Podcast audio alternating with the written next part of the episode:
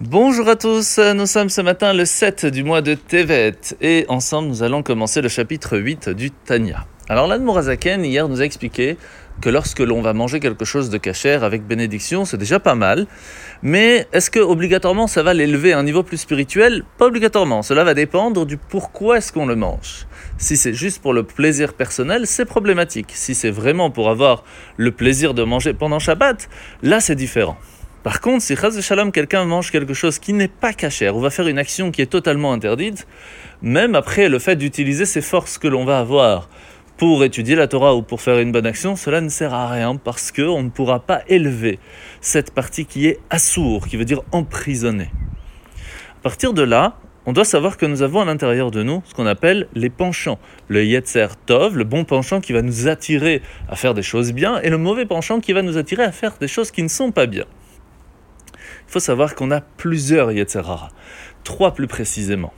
On a le premier, celui qu'on peut appeler entre guillemets juif, c'est celui qui va nous dire voilà, sache que cette glace que tu as devant toi, elle est cachère, tu peux en profiter, il n'y a aucun problème. Et il a raison. Parce que si on fait la bénédiction, on peut la manger, il n'y a aucun problème. Sauf que le fait de le manger simplement pour le plaisir personnel va expliquer au corps que tout ce que l'on recherche dans notre vie, c'est le plaisir du corps. Et malheureusement, à un certain moment, cela peut attirer à ce que le deuxième Yetzerara se réveille. Et va venir nous dire, tu sais quoi, puisque de toute façon, tout ce que tu recherches, c'est le plaisir du corps, bah, profite d'autres plaisirs qui sont peut-être même meilleurs que des choses cachères, donc va prendre quelque chose qui ne l'est pas. Et là, on peut tomber dans un gros problème, parce qu'on va utiliser ce deuxième Yetzerara, celui qui va nous attirer à agir comme des gens qui ne seraient peut-être pas juifs, qui vont manger des choses qui ne sont pas cachères. Et c'est là que le problème peut arriver. Mais il faut savoir qu'on en a un troisième, qui est beaucoup plus fin et qui peut être même des fois assez dangereux. Il s'appelle le Yetzerara Chassidi mauvais penchant qui est chassid. Comment c'est possible? Eh bien, on peut être en plein milieu de la prière, et puis on commence à parler des livrets Torah, on commence à, réfléchir à d'autres choses que la prière. On se dit, mais c'est très bien, on est en train d'étudier, c'est super. Mais en fin de compte, c'est pas le moment.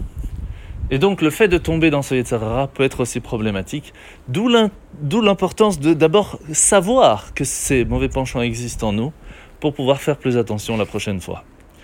La mitzvah de ce matin, mitzvah positive numéro 28, les Kohanim, les prêtres, se doivent d'amener les Ketoret, les encens, deux fois par jour. Mitzvah positive numéro 25, les Kohanim se doivent d'allumer la menorah tous les jours. Mitzvah positive numéro 40, le Kohen Gadol, donc le grand prêtre, se doit d'amener un korban, un sacrifice spécifique qui s'appelle le mincha, c'est un cadeau qu'il qui amène à Dieu. Mitzvah positive numéro 40, 41, euh, pardon, c'est le jour du Shabbat. On amène un sacrifice spécial qui s'appelle le Moussaf. C'est la prière de Moussaf que l'on fait chaque jour, le jour du Shabbat. Mise à positive numéro 27. Alors nous amenons un pain spécial qui était mis dans la table des pains qui se trouvait dans le Beth Amikdash. Et on, les Kohanim pouvaient manger le pain de la semaine qui était passée. Mise à positive numéro 42, le jour de Rosh Chodesh, donc le début du mois. Là aussi, nous faisons le sacrifice du Moussaf, et c'est pour cela qu'à Rosh Chodesh, nous faisons la prière de Moussaf.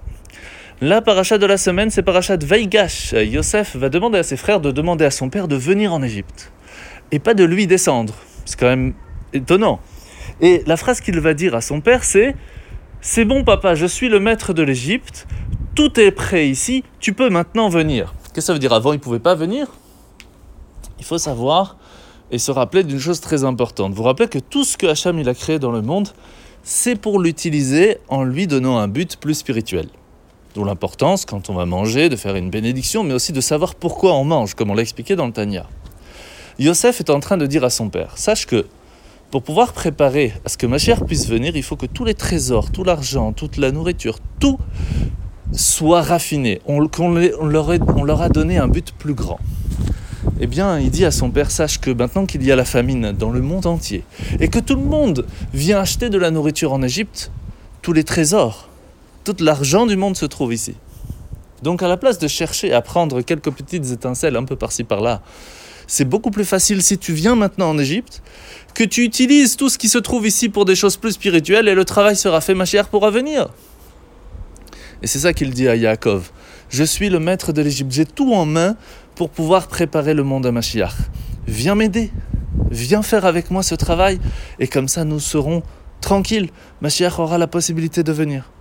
Et c'est ce qui va se passer parce que sur les 288 euh, étincelles divines qu'il faut euh, raffiner pour que ma chère puisse venir, pendant ce temps des 210 ans en Égypte, ils vont réussir à en raffiner plus de 202, ce qui est quand même assez énorme, en sachant que ça fait plus de 3000 ans qu'on attend et qu'il n'en restait que 86.